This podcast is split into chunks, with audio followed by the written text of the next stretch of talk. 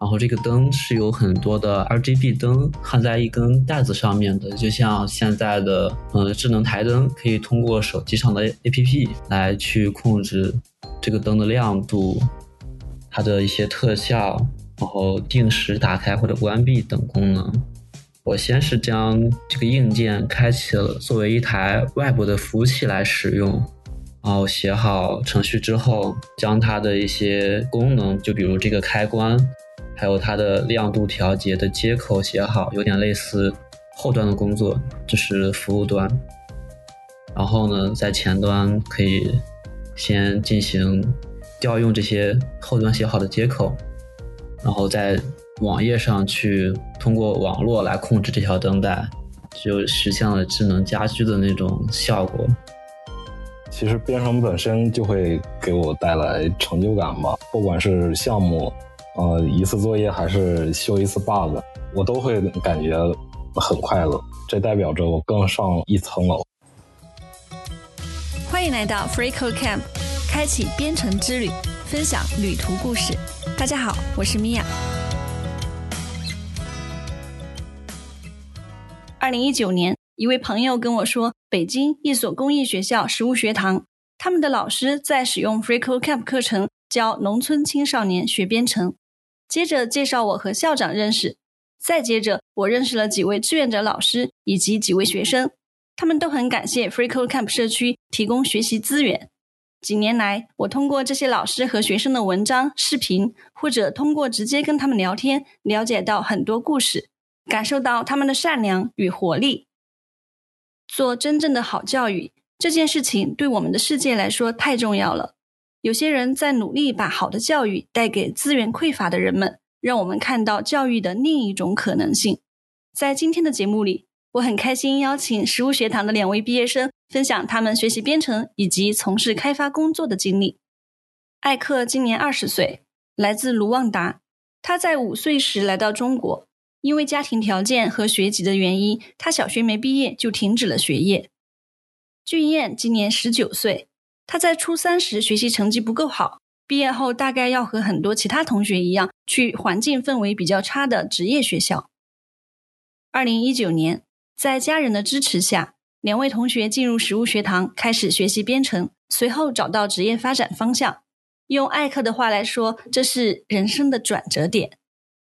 君燕和艾克是好朋友，他们有很多共同点，比如都喜欢摄影，都喜欢音乐，都热爱编程。而且他俩的父亲都是软件工程师，他们从没有学习机会的青少年，一路应对 Web 开发、硬件开发、英语学习中的挑战，到如今成为对当下充满热爱、对未来充满期待的前端开发者。这些故事给我启发，希望你也能从中获得能量。期待你在收听播客的平台上给我们好评，并把节目分享给更多朋友。嗨，俊彦、艾克，谢谢你们参加我们的节目。谢谢米娅的邀请，感谢米娅的邀请。嗯，在开始聊之前，两位可以先介绍一下自己吗？大家好，我是艾克，然后现在二十岁，来自卢旺达。我是二零二二年的时候在蝌蚪实物学堂毕业，目前在 IT 行业的工作室担任前端工程师，擅长网页开发，喜欢在编程时团队合作，我喜欢学习新的编程技能。除了学习编程的话，我还喜欢打篮球、学架子鼓啊、摄影啊、赛车什么的。在过去一段时间，我也很投入的培养自己的兴趣爱好，比如在架子鼓方面，就会先从简单的箱鼓开始。我也很喜欢这些。在编程时，我也喜欢在安静的地方，也喜欢去一些咖啡厅之类的环境去编程。我更喜欢在这种环境专注。我自己也是一个愿意改变自己的人，为了能够不再恐慌，愿意去认识新的朋友。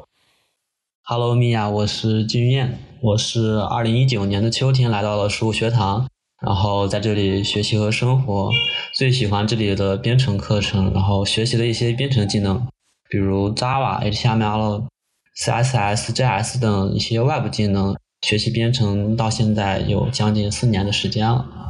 嗯，那艾克呢？你是什么时候开始学习编程的？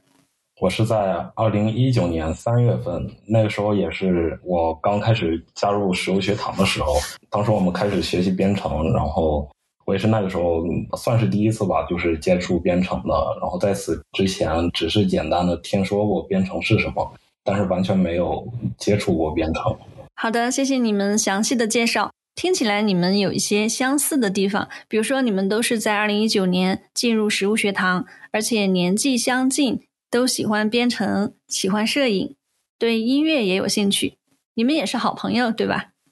哦，当然。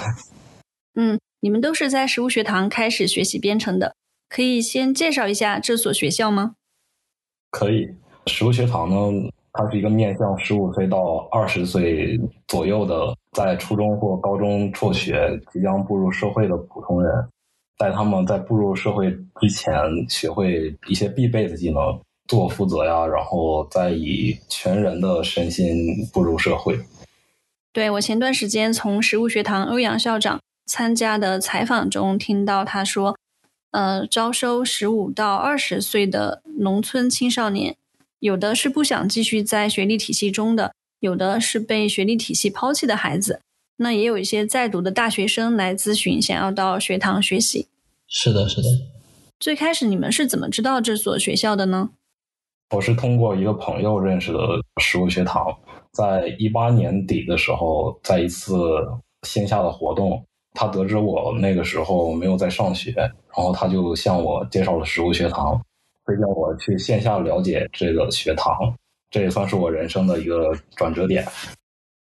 呃，我一开始是我的姑姑在一个社区的群聊里面，通过其他人的转发，然后看到了这则消息，然后告知了我的父亲。父亲了解完这所机构之后，强烈推荐给了我。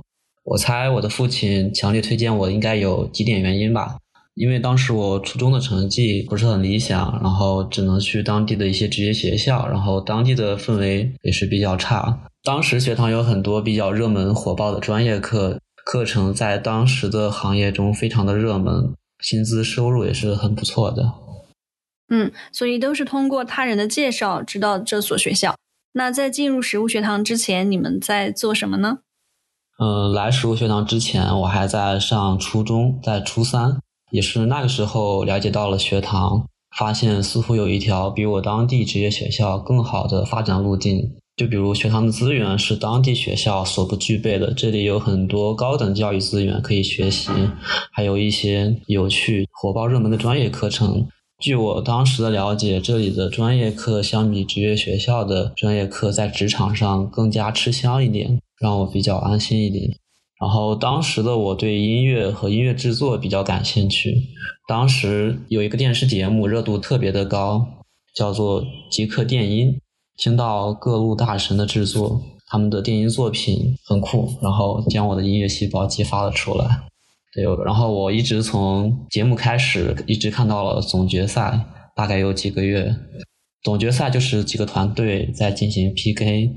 然后每个团队在规定时间内做出来一个劲爆的作品。当时我看到他们的制作音乐过程，让我有了制作音乐的这个想法。然后我就去召集了一些朋友，然后一跟我一起来制作一首音乐。当时是以毕业为主题，这个音乐还录了班里的部分人声，然后配合一些打击乐器。虽然当时我不是特别的懂。但是把打击乐器和人声有规律的放进去之后，中间还隐隐约约带了一些学校的声音，比如班主任的声音、上课铃、下课铃等。对，因为我们的上课铃和下课铃是有一点流行的歌曲。啊，这个作品你们后来有没有发布到一些音乐平台？这个作品我们是只有我们制作的人几个人是有他的音乐的。呃，其他的人可能也就是听一下，当时发到了一个班级群里面。嗯，明白。你刚刚说的情况跟我读书那时候是一样的。在初三的时候，一些同学会去读高中，一些同学去职业学校。这个过程我们当时叫分流。当然，还有一些同学是职业学校也没去，呃，初中毕业就去大城市打工，进工厂或者是到工地上。而且我知道有的进了职业学校的同学。他们没有读多久，也出去打工了。所以我在想，你是在二零一九年入学的。呃，我之前了解到，在二零二一年的时候，实物学堂才有了第一批三位毕业生。我想，如果换作是我的话，这是一个非常重要的决定，因为去职业学校是一条多数人选择的路，而去一所小型公益学校有很多的未知数。呃，我觉得当时你和你的家人做这个决定非常的有勇气。艾克呢？你在进入食物学堂之前在做什么？在进入学堂之前呢，我就是一直在摆烂吧，不怎么出门。我在上完小学六年级上学期之后，因为我家庭条件和没有学籍，就没有继续上初中了，甚至小学也没有毕业。该上初中的时候，一直在打游戏，不怎么出门，因为啊，我身边的朋友他们都是因为上学就没有太多时间可以出来玩了。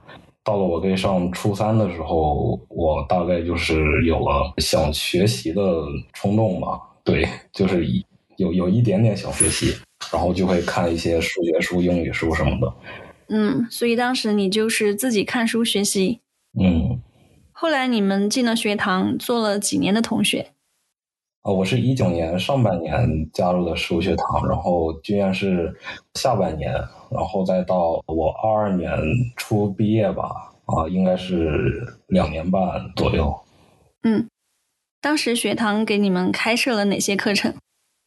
我来的那个学期有很多的课程，主要是分为两个部分，一部分是必修课，另一部分是有关职业发展的课程。必修课程有阅读、数学、英语、科学、心理、性教育、环境整理等等。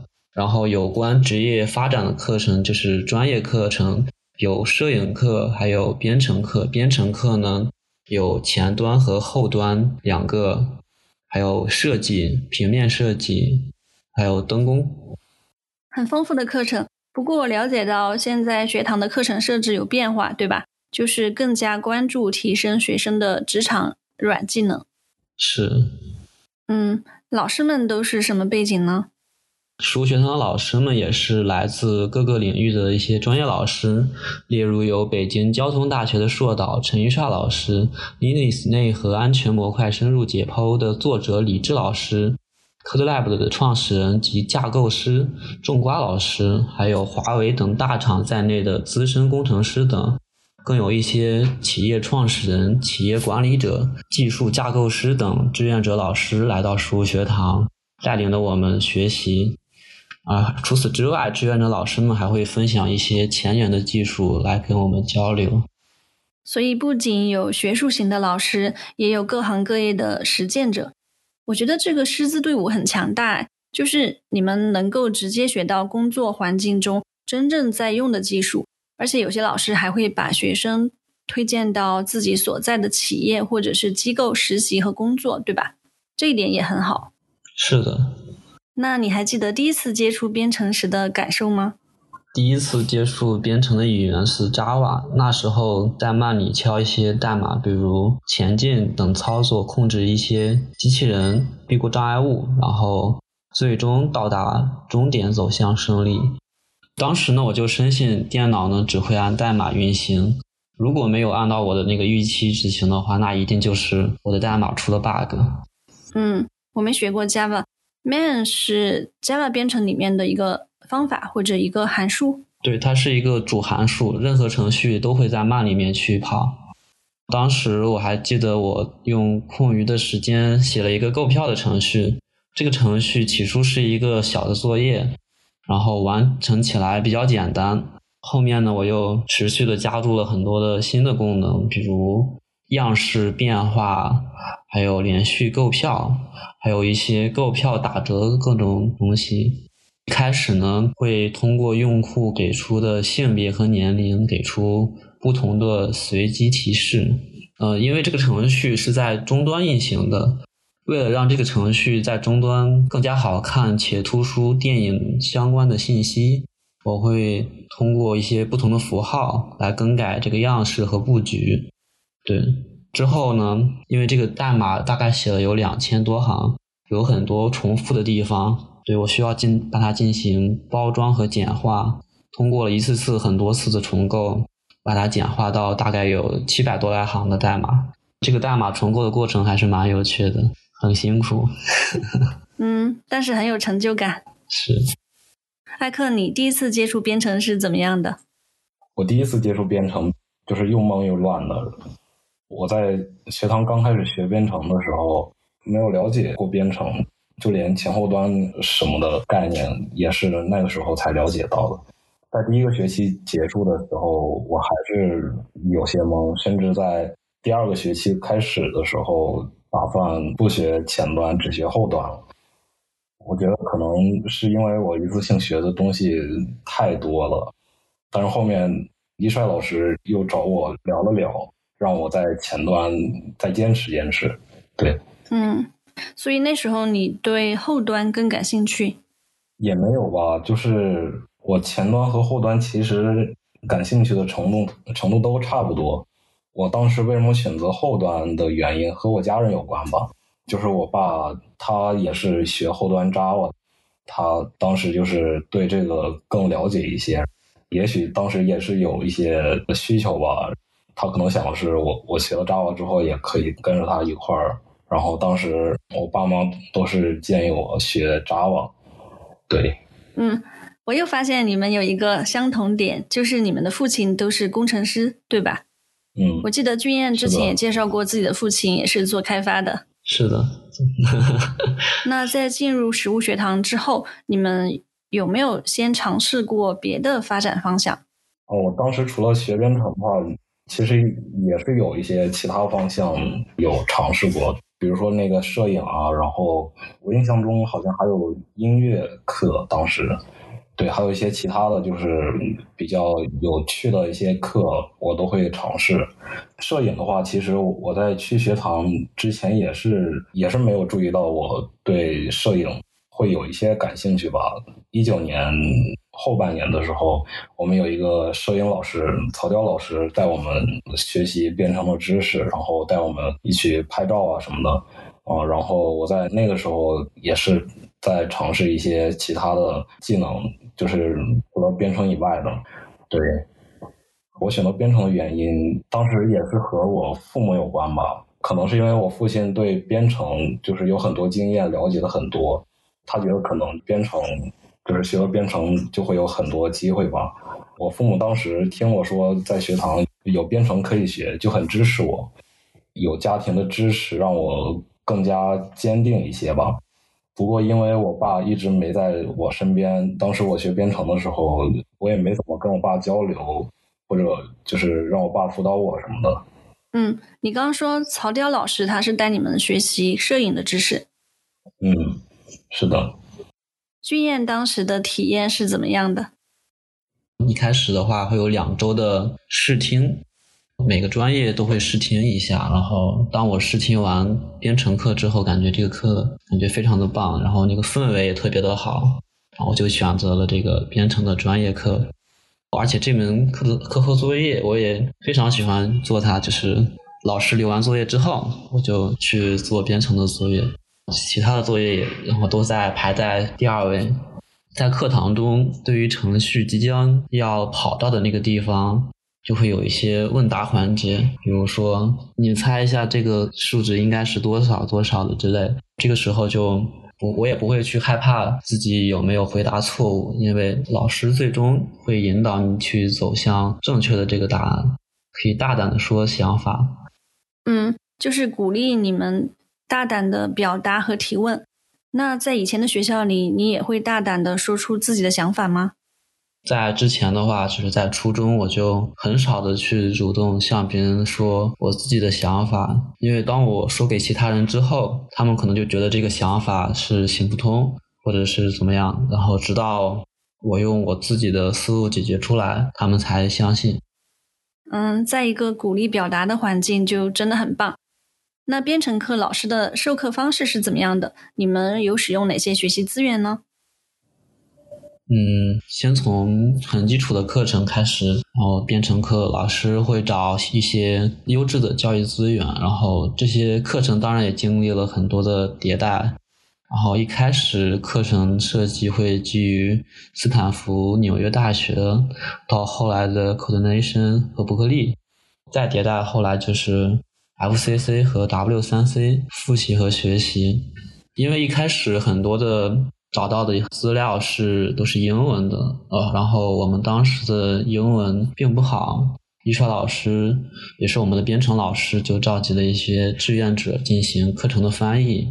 课程会通过一些嗯小项目，还有小游戏，闯关式的去完成它。嗯，会学到 HTML、CSS、JS、Java 等前后端一些基础知识，还有这些基本技能等。然后我正式开始学习前端编程，是从 FCC 开始的。通过在 FCC 上进行闯关学习，然后开发一些自己的小项目。然后我记得在那学期的年末，开发出一些很多的小小项目，就比如随机抢红包，比如新年到了团团转的一些动画效果。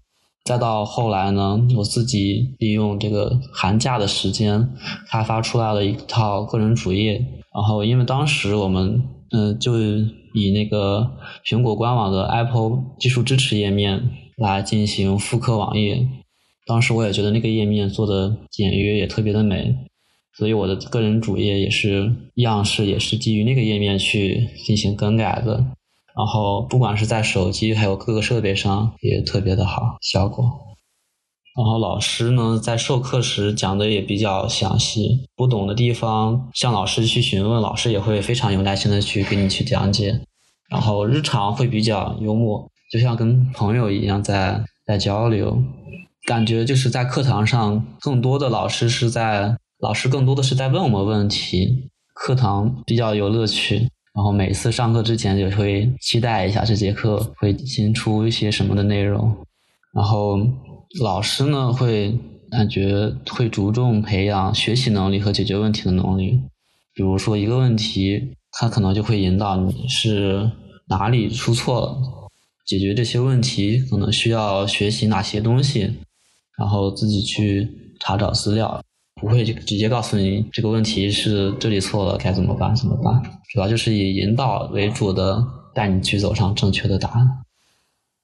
既然说的很详细了，然后我再简单说一点，当时我们学了哪些技术呢？当时有前端的 HTML、CSS、jQuery、JS 这些，然后再加上后端的 Java，后面我们还学了 C 和 C 加加，还有 Linux。后端基本上都是学会了一些基础，学习方式确实也是一个比较重要的一个点吧。当时也也是影响到了我，因为刚开始学习前端的时候。我们是在 Mock 学前端，然后还有 FreeCodeCamp。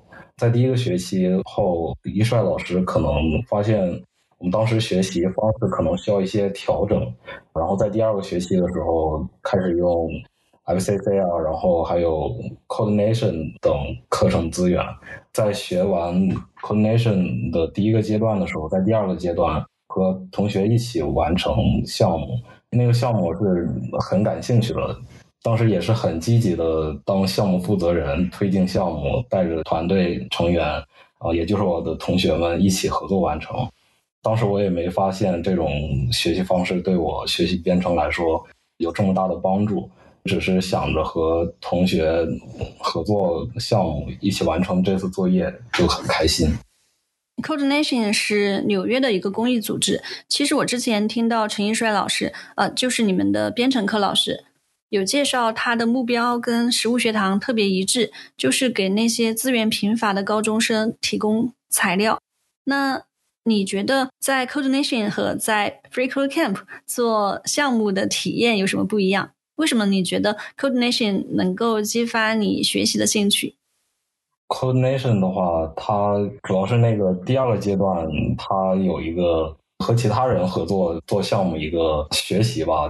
啊，我们之前学习编程的时候，就是相当于每个人都要做一些，就是像 FCC 的那个闯关啊，每个人都在做自己的闯关。不过我觉得那个 FCC 好像就是也可以找几个人一块儿学习，然后比如说谁哪里不懂啊，也可以一起讨论。就是这种好像会和 coordination 那个第二个阶段会很像。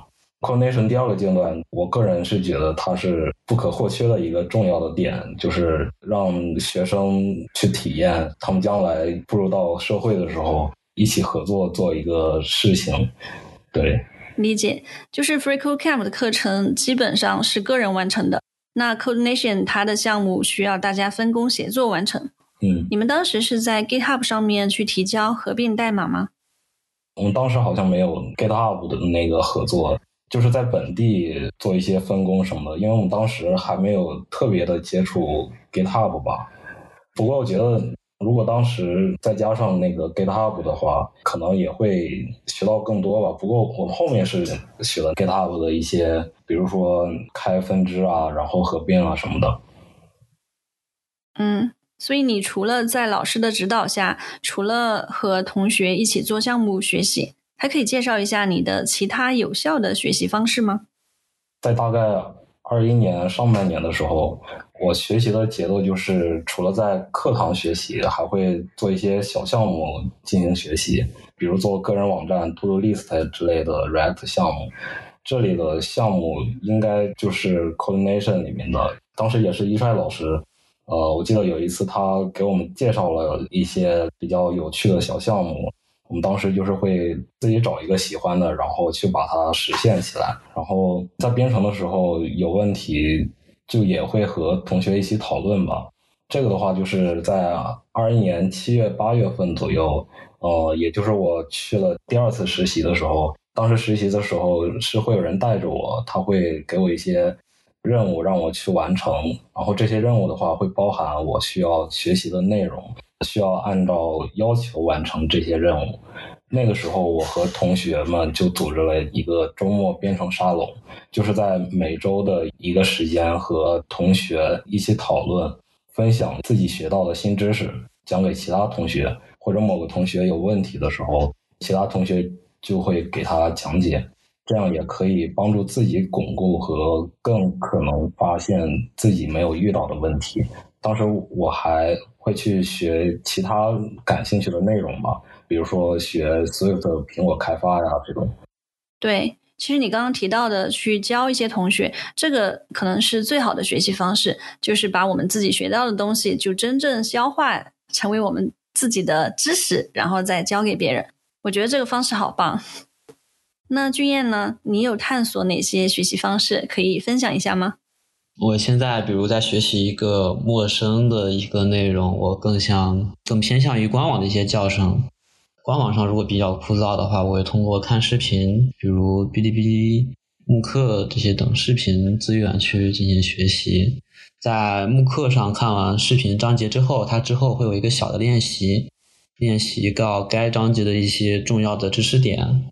哔哩哔哩上，我更喜欢上硅谷的一些课程，因为它的课程很多，有很多的技术面，然后讲解的话会比较详细一点。然后我学习基础之后，会找一些偏圆型的开源项目，这样可以更快的进行学习到，来找自己的创作灵感。对，找开源项目的话，我使用 GitHub 会多一点。为了巩固这些知识点呢，我可能会先自己写一篇笔记。当然，写笔记不是让自己回看。我发现我很少的去会打开这个笔记，因为我在记笔记的时候，我会将它整理的很细。写之前可能了解到这个知识点的百分之七八十的样子，但是写完之后就几乎已经完全了解了这个知识点。对，之后有有的时间会进行整理，再将这个笔记发表成博客分享出来。然后让其他人也可以快速的了解到。对，你也在 FreeCodeCamp 专栏有发表几篇文章，我也读过。然后你刚刚提到的在 GitHub 上面去找开源项目，你的搜索方法是什么？通过什么关键字吗？嗯，就在 GitHub 上的搜索栏，比如我要去做一个 To Do List，我就会直接去搜我需要使用的技术站，比如使用。前端的一个技术站 React，然后就在前面加一个 React，然后空格 To Do List，这样去搜索它。明白。前面我们分享了这么多的学习方法，艾克，你觉得自己在什么时候对学习编程有信心呢？我在学习编程的过程中是有想放弃的经历吧。在第一次想放弃的时候，是在呃学堂的第一学期，也就是一九年上半年，因为当时是第一次接触编程嘛，从刚开始学习是有很多专业词汇都听不懂，有的时候作业做的也不是很明白，就是不知道自己要做什么，作业要求是什么。到了学期末的时候，考的中等吧，好像不高不低的。在学期末学习完之后，就是感觉脑子很乱。当时也不算完全想放弃吧。当时想放弃的时候，就是有反思自己为什么学的很乱，怎么学会好一点。就是觉得我可能一下子学的太多了，前端和后端同时学。况且在学堂还还会有其他的一些内容要学，比如说阅读啊、英语啊。在下一个学期，我就准备专门只学后端。但后面一帅老师知道我打算不学前端了，他当时就找了我找我聊一聊，让我在前端再试试。在新的学期，一帅老师当时也是对课程做了一些调整，找了 Coordination 的课程什么的。当时我觉得课程好像更有意思了一些。对，讲一个我在一九年下半年学后端的例子吧。那个时候我我们后端的作业差不多就是会有点像玩游戏一样，用编程让一个小人走动吃宝石完成任务。我记得有一次作业就是让小人走到中间，然后吃到宝石。当时我单纯用脑子都想不出来，到底要怎么循循环判断才能让这个小人走到中间。当时我还求助了我的一个同学，因为他懂得很多，作业做的也比我们当时差不多所有人都快了。我就问他到底要怎么样才能吃到这个中间的宝石。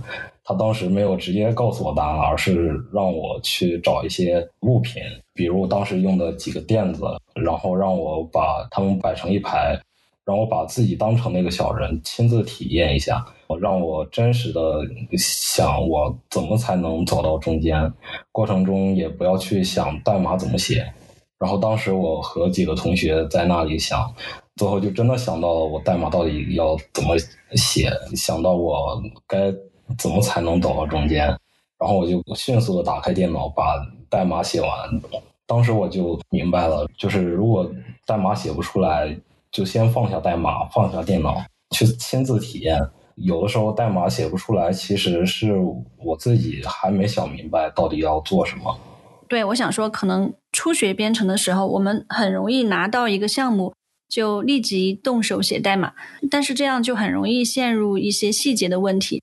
呃，可能会感觉越来越乱，越来越没有信心。所以你刚刚提到这个案例，就是先要把实现的逻辑搞清楚，再去写。对，除了这个的话，还有一个比较深刻的印象是在二零年的第四季度的时候，我第一次去实习。当时我是总共实习了一周，那个公司他就所有人都很忙，就是没有人专门来带你。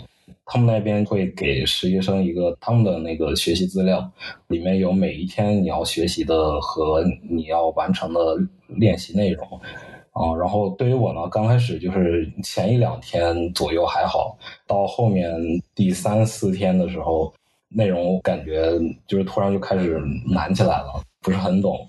到后面几天就感觉就是越来越累，想放弃，感觉自己好像不太行了这种。但是这一次我也不是想着就是放弃不做了或者不学了什么的，而是想回到学堂再学习编程。所以我感觉我几乎每次想要放弃的时候，都是会反思自己，并坚持学习下去，很少会想着自己不是这一块的料，用各种心理的声音打击自己。可能学习很多东西都是会有艰难的时候，我们需要在艰难的时候找到正确的学习方向，发现问题所在，并且解决它。嗯嗯，听起来这是一个进步，因为你之前在遇到难关的时候就想要放弃，但是呢，现在跨过这个坎，豁然开朗的时候，你就会觉得很开心。君燕，你是在什么时候觉得自己对学习编程有信心呢？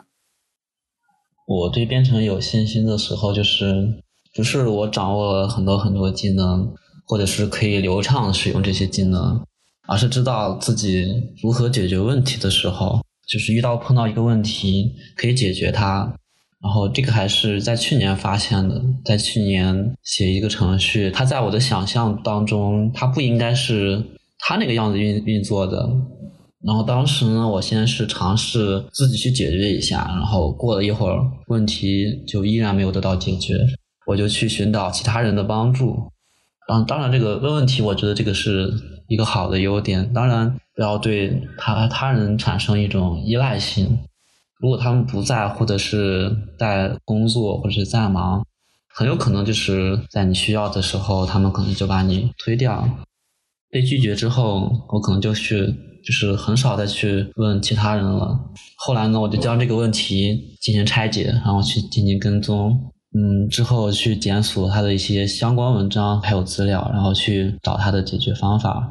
多尝试自己的猜想，可以多尝试。虽然他可能这个猜想有可能是错，但是你尝试过之后就可以去证实它。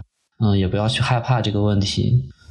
如果是在刚刚提到的那些方法当中去学习的话，可能会比直接去问他人可能会学到更多的知识。嗯，据我的经验，它可能是偏细节方面的一些知识点。然后在尝试的过程中，很有可能就会找到它的解决问题的方法，或者是偶然的一个事情就有带给你一点点小的惊喜。在解决一些复杂还有繁琐的问题中，可以去找一些最优的解决方案。如果当时你有解决方案的话，如果它不是最优的，你可以去寻找最优的。当然，这一步不是那么容易迈出去。我之前就没有做到这一点，我会使用已经非常熟悉的解决方法去解决它。当然，它的那些复杂度，嗯，还有效率不会很高。但是现在我就比较喜欢去寻找它效率更高的一些解决方案。然后它会更巧妙、更高效。就比如举一个例子，就是在之前学习一门框架 React 的时候，它有两种方式来作为组件。一种呢，它是要做 class 组件，也叫类组件；还有一种是 function 组件，函数组件。然后一开始我接触到的是这个类组件，接触了两三个月之后，别人跟我说 function 组件迎来了很大的更新，新增了一个非常高效的一个功能。使用这个组件的话，它的代码会更更加简洁，也会更加的高效。当时我是也是刚听说这种组件，然后看了一些教程，它很多我都没有去认真看，所以也没有去看懂，也没有去选择去学习它，而是更加深入了我正在学习的类组件。然后就在去年开始接触了这个 function 组件，感觉它特别的高效，也特别简洁，确实。后来我发现自己可能之前不想去学习新的知识，可能是因为面对一些未知的东西会产生恐惧，然后无法判断它的难度。然后我觉得不应该去满足于当下，应该去呃不断去探索一些新的东西。当然，我现在我也去很喜欢去探索一些新的技术，然后也去尝试去使用它。可能有的时候面对问题时，有了更好的工具和更高的效率、更好的解决方案。学完这些之后，其实也还好。遇到那些陌生的东西，其实也没有想象中的那么难。嗯，你说到这里，我想起陈老师在一篇文章里面说，你听完艾克在白鹿营真人图书馆中的分享，觉得自己对于工作没有那么恐惧了。然后你说，好程序员需要有逻辑的分析和解决问题，以前不会探索新方法。然后呢，要做一个踏实的程序员。这应该就是大家常说的学习编程能够培养我们解决问题的能力。首先，我们有勇气去面对问题，分析它，把一个大问题分解成一个个的小问题，呃，确定按什么次序解决问题，然后再挨个的搜索和尝试方法。嗯，对，是。当我听完我的好朋友也是艾克这位同学的演讲之后，我遇到很难的问题、很大的问题，我也不会特别的恐惧，然后我都是比较淡定的去面对它。遇到难题有自己的逻辑思维之后，然后把它先分层次的去分析它，然后一点一点的去解决这些事情，然后就不会觉得那么那么难了。其实也也还好，可能小的话两三个小时，大的话两三天，其实就很容易的去解决掉了。还有在上个月在给学堂新生。做了一个编程分享，也讲到了编程思维，也就是结构化思维。就比如怎么计划明天一天，同学们答的也很多，啊，比如说刷牙，然后睡觉、洗衣服，没有没有太多的结构。我跟他们讲完，同学们就将明天的计划分为分得很细，也有也有分得很具体的，比如从上午、中午、下午，然后再具体到每个小时这样的，有结构化思维去计划自己明天的一天。对，这个挺有意思的。呃，所以我们总结一下，学习编程的体验有影响到你的性格或者是生活状态吗？学习编程对我来说有很多影响，其中一点就是有了结构化思维，做事更有逻辑了，可以在很多事情上细分，然后一步一步做。还有学习了编程后，我的耐心又增加了很多。因为在学习编程的过程中需要。有时需要大量的时间去解决 bug 和调试代码，这使得我做事的决心也更好。更爱分享的话，哦，我觉得可能是因为自从开始学习编程后，就有了分享的机会吧。呃，因为在学习编程也已经走了很多路，可能后面还有其他人要和我走一样的路，就很想去帮助他人。学习编程会让我的那个思维会更加清晰一点，然后不仅是在编程方面，然后在日常生活中也是这样。就像学习编程一样，解决问题的话也会有条理的去解决它。就比如在上个月，然后面试的官给了我一道面试题让我来答，嗯，想解决的办法，找到思路，然后去实践，嗯，可能需要多次尝试。成功了，然后面试官来说你的这个程序它占用的内存太多了，我就要去想一想怎么该优化这个占用内存。优化完成之后，他又说这个速度可能还不够快，然后又接着优化。这个过程，这个优化的过程可能是比较好玩的，让他一步一步到比较优的解决方法，发挥自己的想象，然后加以思考，然后去寻找解决问题的方法。过程呢可能会。久一点，可能要尝试很多种的方法，但是总会找到解决问题的那个最优解。明白。我也想分享一下我自己的感受。我觉得学习编程增加了我的信心，因为我以前总是觉得自己动手能力很差。比如说玩积木，我可能还没有开始搭，就会觉得自己肯定不会搭。就是对于要动手的事情，还没有开始就没有信心。但是学习编程的过程。我们要自己去搜索解决方案，去尝试。比如说，有一件事情就让我觉得增加了信心，是我以前独立的在本地环境把 FreeCodeCamp 运行起来。嗯，就是 FreeCodeCamp 有一个指南会告诉你怎么在本地把它跑起来。嗯，里面呢会有一些后端的东西。那时候我只学了前端，我就去尝试，有一些细节是关于 Node 还是。Docker 还是什么，我忘了，就是卡在那里，呃，但是呢，最后我通过搜索和尝试就搞定了。所以这样的解决问题的次数多了之后，啊，我就觉得，即便还有很多新的东西我不懂，但是我肯定能够学会。像我现在采访你们用的这套录音设备，当时买了回来也是我自己安装调试的，就觉得自己的动手能力越来越强。对。是的，编程对于自信来说也是会有一些提升的。哦，我也是一样。我们分享一下在学习的时候做了什么项目，让自己很有成就感。君燕可以先说。嗯，我之前在探索硬件编程的时候，想通过网络来控制灯的开关。然后这个灯是有很多的 RGB 灯焊在一根带子上面的，就像现在的嗯智能台灯，可以通过手机上的 APP 来去控制这个灯的亮度、它的一些特效，然后定时打开或者关闭等功能。我先是将这个硬件开启了，作为一台外部的服务器来使用，然后写好程序之后，将它的一些功能，就比如这个开关。还有它的亮度调节的接口写好，有点类似后端的工作，这是服务端。然后呢，在前端可以先进行调用这些后端写好的接口，然后在网页上去通过网络来控制这条灯带，就实现了智能家居的那种效果，一个简化版。好，刚刚我说完制作一台局域网控制的，通过 Web 端进行控制硬件登带，然后但是公网呢不可以访问。但是远在北京的父亲刚好给我打视频电话，于是我将这个项目分享给了我的父亲，我就想让他来也试一下这个我刚刚做的那个东西。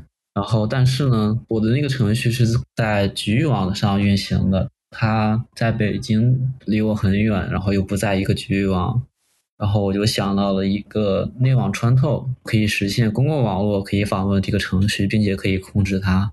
我之前有在 LCC 发表过一篇文章，叫做《内网穿透》，可以参考。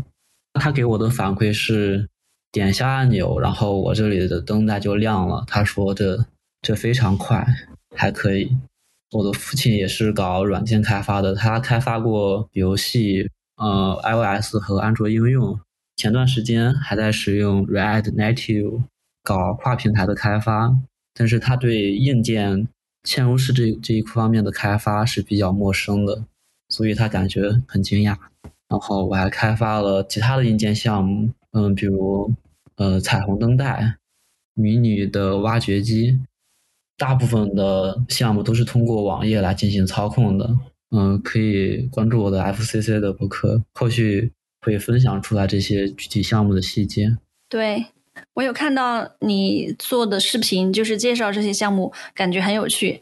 你是怎么想到把软件和硬件结合起来学习的？你也在培养对于硬件的兴趣吗？因为我的那个公司它是有这个做硬件的需求，然后进行授课，然后做研学，都需要通过一个可视化的平台进行操控这些。可视化平台有很多，比如。硬件编程平台，还有之前的一些特别火，然后现在也特别火的叫 Scratch，会在前端，也是在前端通过视觉、听觉，然后一些动作大模型进行控制。然后我的工作呢，也是也是前端开发，也是来做控制硬件的这一方面。嗯，所以我跟硬件工程师，呃，交流的比较频繁。我们要去商量前端和硬件的通讯协议。工作中，我也经常跑去他那里去看他的进度，他其实就相当于我的一个后端了。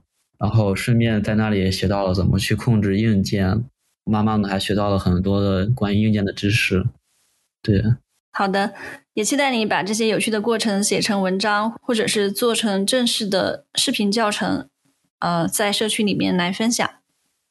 艾克呢，你做的什么项目觉得很有成就感？我是觉得，其实编程本身就会给我带来成就感吧。不管是项目，呃，一次作业还是修一次 bug，我都会感觉很快乐。这代表着我更上一层楼。有一次项目作业是做电影售票网站，嗯，要和同学组队一起完成。网站的内容要求主要就是可以选择电影。啊，然后看这个电影的评论介绍，还有购票的功能。当时我看到要求是要和同学一起完成这个呃项目的时候，就很积极的带领，想做项目的负责人。当时我就和我那个组的几个同学一起开始，呃，先是给我们组起个名，叫做“复仇者集团”，然后一起讨论要展示哪些电影，每张电影售票价格是多少。然后我们就开始做代码的分工部分，然后我要带着大家把代码部分分成几份电影票的展示和选择功能是一部分，电影的评论和简介是一部分，还有买票功能是一部分。然后分成的这几个部分需要完成的这个函数就分给大家啊，我就负责 HTML 部分。在这个过程中，我还需要跟进大家的进度，有问题就会和同学们讨论，最后我们一起完成了这个作业。嗯，听起来你真的很喜欢和大家协作做项目，而且你很乐意在团队里面去承担 leader 这个角色，这非常好。我知道你们在学堂有办一个编程兴趣班，可以介绍一下这个经历吗？你们做了哪些事情？嗯，有一点是我很喜欢编程，然后做一些好玩的事情，然后最好是可以解决某一个需求的项目。编程是自由的，想实现成什么效果，还有怎么实现，这可能都需要发挥自己的想象力，并且使用编程技术来实现这些，非常酷。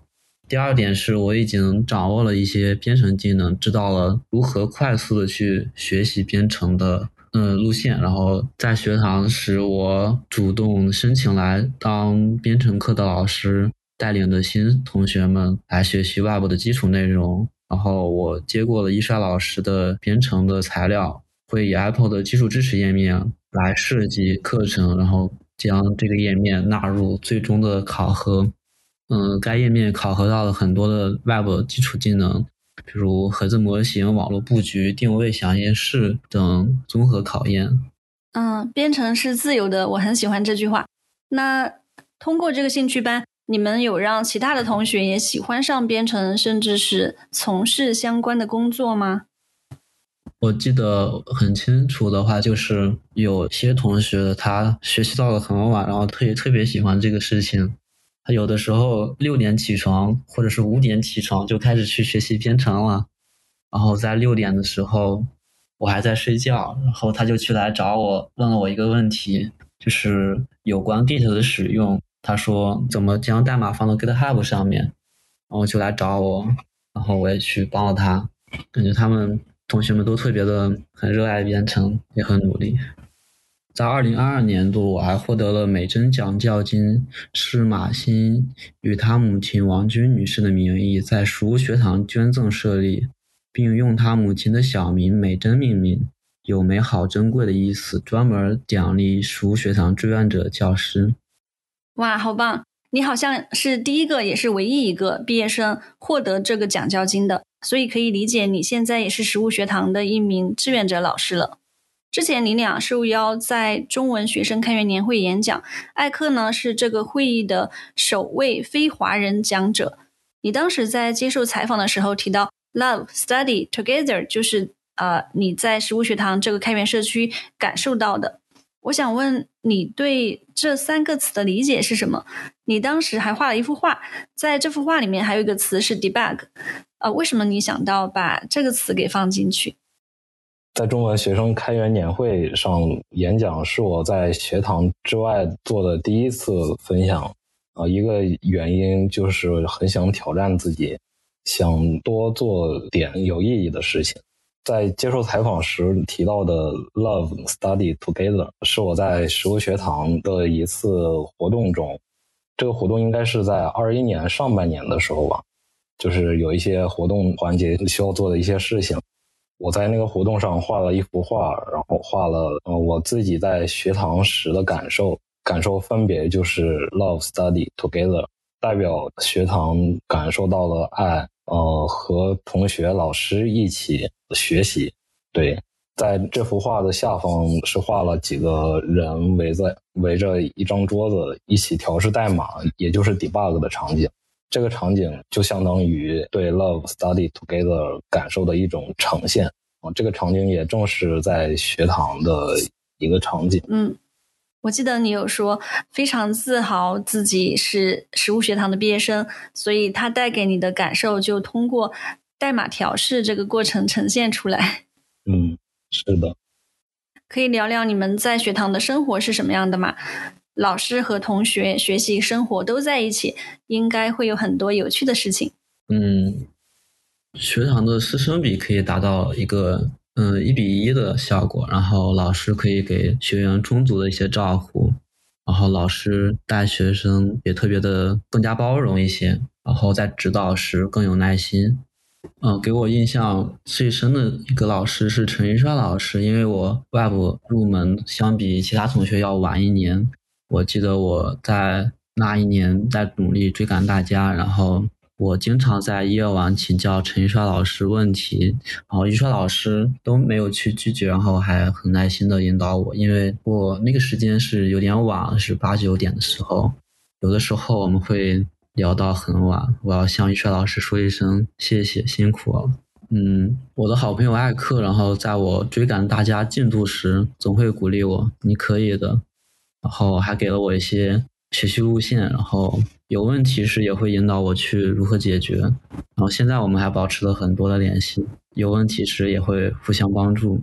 然后学堂的设施大部分来自志愿者，还有捐赠者。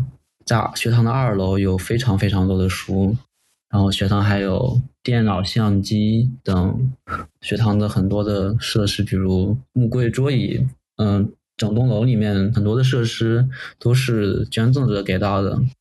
如果有需求用到嗯电脑、相机等，学堂可以借给同学们使用。然后呢，我在学堂这些年跟也跟着学堂搬了不少次家。目前学堂在广州的海珠区比较稳定的定居了下来。在学堂准备开始定居广州海珠区的时候，我和很多同学然后一起来进行嗯开学前的装修。第一步就是要拆拆拆，把所有的东西全部拆掉。拆完之后还要进行粉刷，我们都是一个个的粉刷匠。然后粉刷的差不多的时候，从北京属学堂搬过来的物资也要到了，因为学堂之前是在北京定居的。到之后，我们就开始进行摆放，然后总共的装修时间用了几周，就将这里改装成了可以住宿的条件。嗯，装修完毕之后，二零二一年属学堂准备在这里定居十年。嗯，学堂转型之后，然后鼓励大家在一起做饭。嗯，我当时也是在参与，每天会有一个做饭小组，负责当天的午餐和晚餐。他们需要协调一些准备工作，比如哪个同学负责采购、切菜，还有厨师是谁，谁来做饭。嗯，这比较考验他们小组的团队能力。如果当天的那个组长如果没有，协作好整个过程，可能会出现一些谁也不理谁的比较尴尬的场景，就有点摆烂。然后平常学堂也会有很多的一些活动需要策划，比如开放日，学书学堂开放日每年都会有，还有年会，还有茶话会等活动，都是由同学们进行策划的。大家在这里需要达成一个共识，然后每个人负责每个人的工作，然后这样才才好协调。听起来好有意思。那你也会做饭吗？我也是做饭小组其中的一员。嗯，不错不错。学堂的使命是培养珍贵的普通人。你们是怎么理解珍贵的普通人的？我理解的珍贵的普通人是那些在自己的生活和工作中可以自我负责、自我管理、很自信、脚踏实地的做事情。我是这么理解珍贵的普通人。嗯，我跟艾克的有些相似。然后我认为，珍贵的普通人的核心是可以自立，应该可以有一个一技之长的，可以就业的，可以为自己的生活和所需的支出可以负责。这是我认为的珍贵的普通人。对，前面我们聊了很多关于学习的事情，现在聊聊工作。君燕，你现在是在做什么工作呢？嗯，我现在是一份前端工程师，然后可以得到这份实习的工作，也是我的老师，也是该公司的架构师的推荐，也是我前面提到的 Code Lab 的创始人。我的工作主要是前端与硬件的交流比较多，后端的交流不是很多，但是硬件其实就是我的一个后端了，有点像。开我开发过的产品有可编程书包、互动探索车等，都是在前端进行操控硬件的一个视图，然后开发一些炫酷的功能，然后顺便学习了硬件。因为我之前从来没有做过硬件编程，或者是很少去探索硬件编程，然后才发现操纵硬件在前端是一件很酷的事情，然后有机会接触到了这么一件事情。嗯，对，我记得今年三月份的时候，在广州的 Top Contributor Party 上面，你背了一个特别的书包，给现场的其他贡献者，还有 FreeCodeCamp 创始人 Quincy 展示，应该就是你说的可编程书包。是的，是的，在那个聚会上，我有一个特别的书包，就是我那个公司还在还在开发中的一个产品。那个书包是可以通过前端或者是在 Python 上进行编程。然后与书包进行沟通，那个书包就是十六乘十六的一个 LED 灯拼成的一个显示屏幕，然后我就负责开发这个书包的前端，那书包上有一些好玩的小游戏，可以在微信小程序上进行操控，有俄罗斯方块、贪吃蛇，还有我开发出来的计分器显示照片。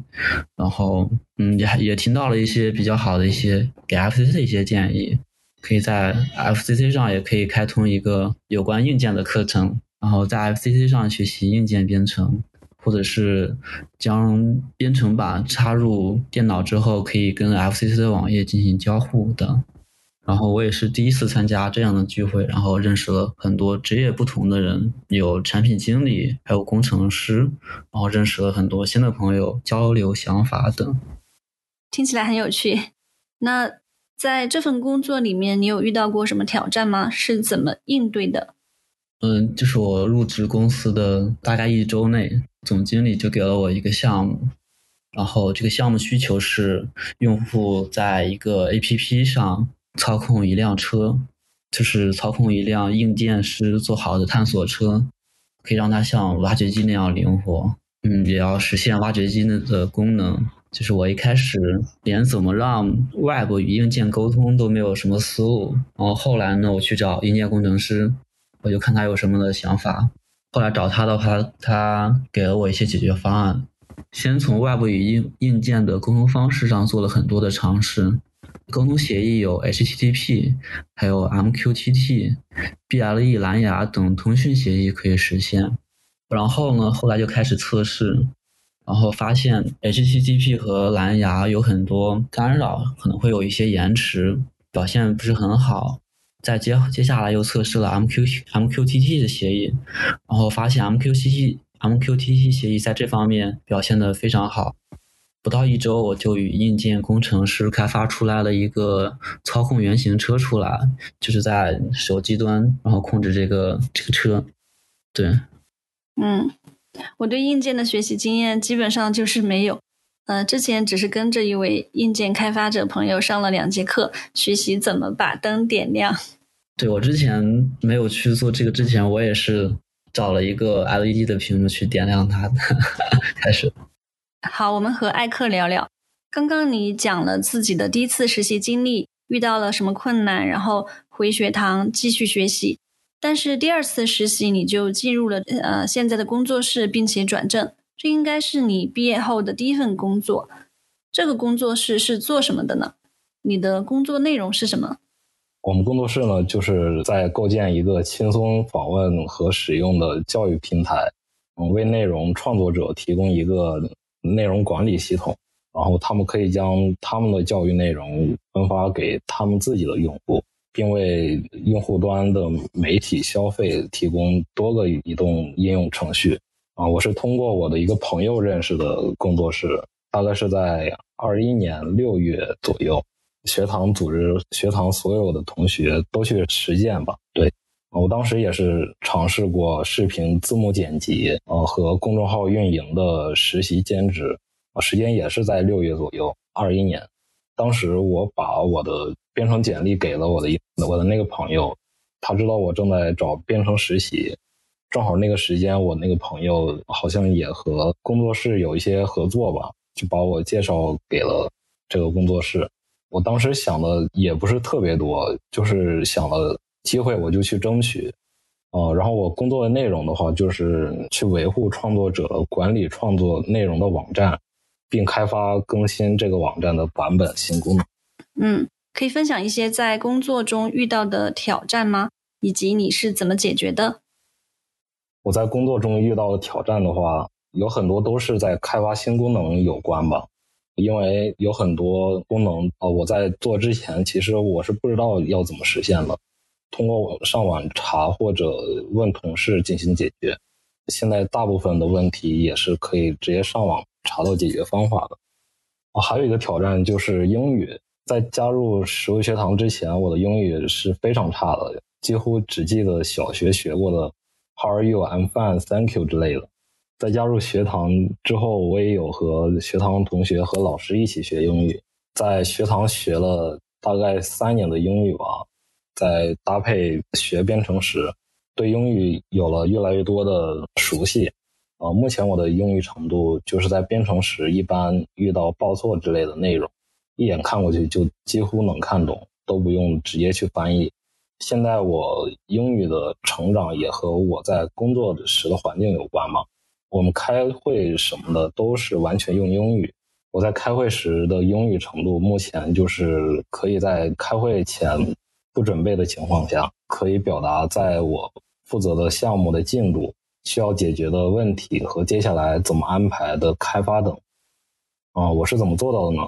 其实刚开始是会在每次开会前先用中文写下我需要说的内容，然后用翻译软件翻译，然后在开会前一两个小时自己练一遍。过了大概一两个月之后，就可以在每次准备时尝试直接用英语写下你开会要说的内容，不会的单词或者句子再用翻译软件翻译，然后开会前一两个小时自己练习。再过两三个月左右，就会发现每次在准备前好像并不需要准备，就可以在脑子里直接想到啊要说什么，而且是直接用英语想到。我在这个时候就到了我现在这个程度，当然这个过程也少不了每周坚持学英语的计划。嗯，不过我现在的听力部分还是比较差的，经常在开会时听不懂，有的时候还会有点崩溃。所以我最近也是，呃，在听力上在计划提高。哦，你说你可以在开会前不准备的情况下，就直接用英语在会议上做汇报，那你的英语提升的挺快的。对，哦，我觉得我当时学的速度快的其中一个原因就是跟环境有关吧，因为当时我在公司那边，就是我们要求要完全要用英语来交流嘛，催促我能够让我在这个环境里面更快的学习。我觉得就是学一个语言。如果你在一个对应的环境里去学这个英语的话，是会很快的。就像我在我五岁来到中国之后上一年级的时候，我其实也没有特别就是学中文，就和普通的学生一样，去正常的交流，自然而然的就会了。嗯，那你最近有在开发什么有趣的项目吗？我最近的话是在做一个小项目，我是在做一个呃留言板，比如说路过这个网站的人可以在上面随便留言，这个的话就是会真实的存储到后端数据库，这个是一个全站的一个小项目，有前端、后端还有移动端，目的是学习后端的 Node.js 和移动端的 React Native 开发。哎，可以把这个留言板的链接给分享出来。我们路过的话，也可以去留言。呃，听起来这个场景很简单，但是我挺好奇它的实现效果是怎么样的。嗯，好的。这个网站的设计还没有，就有点简陋，我可能得更新一下。欧阳老师曾经在文章里面分享雇主对你很积极的评价，原文我记不清了，大概是说你是他遇到的学东西最快的一位开发者。你觉得自己做了哪些事情才会得到这些评价？对，在几个月前呢，我其实也问过老板这个问题，然后他提到了对我的两个评价，一个是好的工程师，还有一个是踏实的工程师。他说，好的工程师不一定需要什么都会，智商要有多高，呃，一个工程师只要有逻辑思维，只要有该有的思维方式。只要在给他一个难题的时候，尽管他可能不会，但他能想到方法去解答，不管是通过上网查或者别的什么，那他就是一个好的工程师。踏实的工程师呢，就是就是踏实，就是一步一步、一个台阶一个台阶的脚踏实地。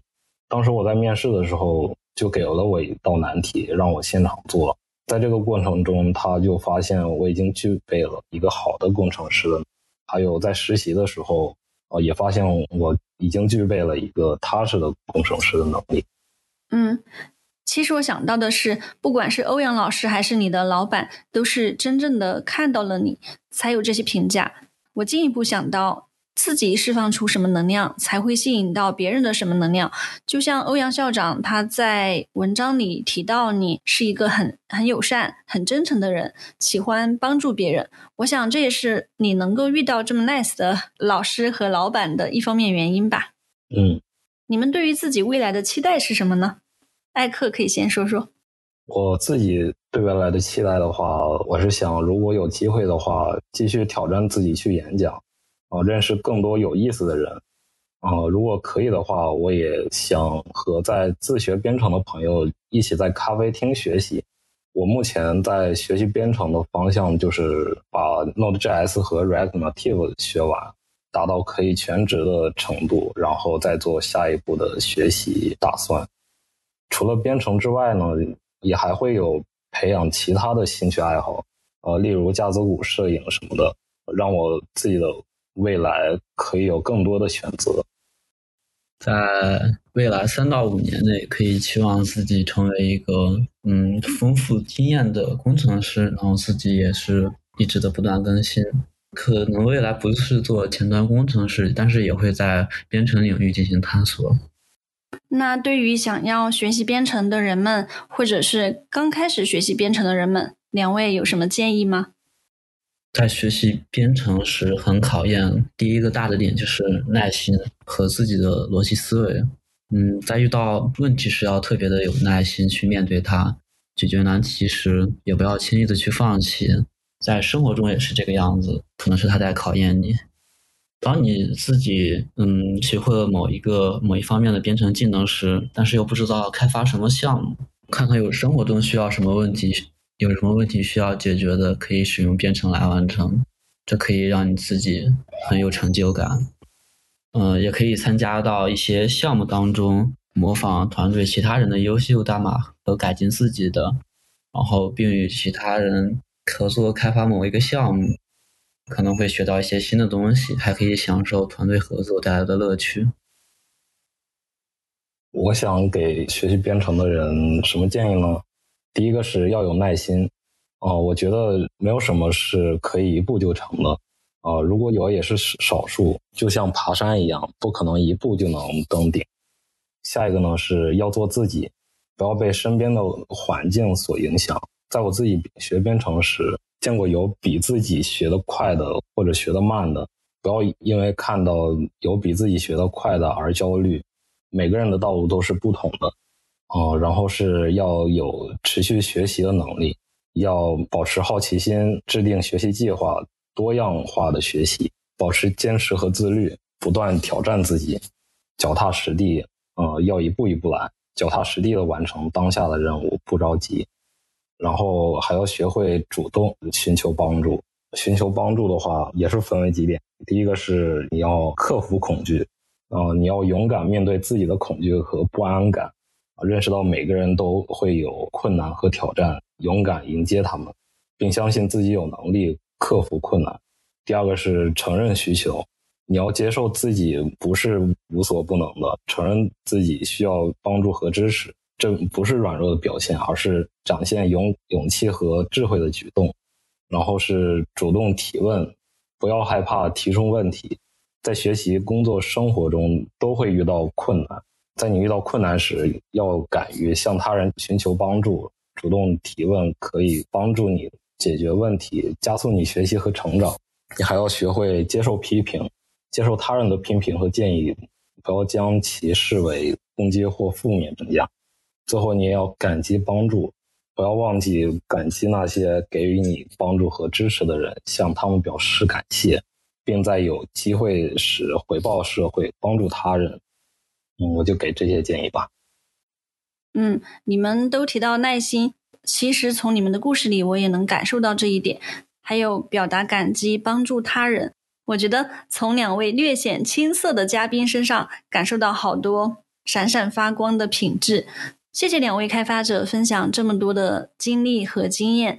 我在想，你们在年纪还比较小的时候，能够找到自己喜欢的事情，并且开始从事相关的工作，走在职业发展的路上，挺幸运的，大概也是一种幸福吧。所以，祝贺你们找到自己的热爱，也祝你们在探索知识的路上感受到更多的乐趣。感谢米娅，谢谢米娅，谢谢米娅的邀请，还有你的工作。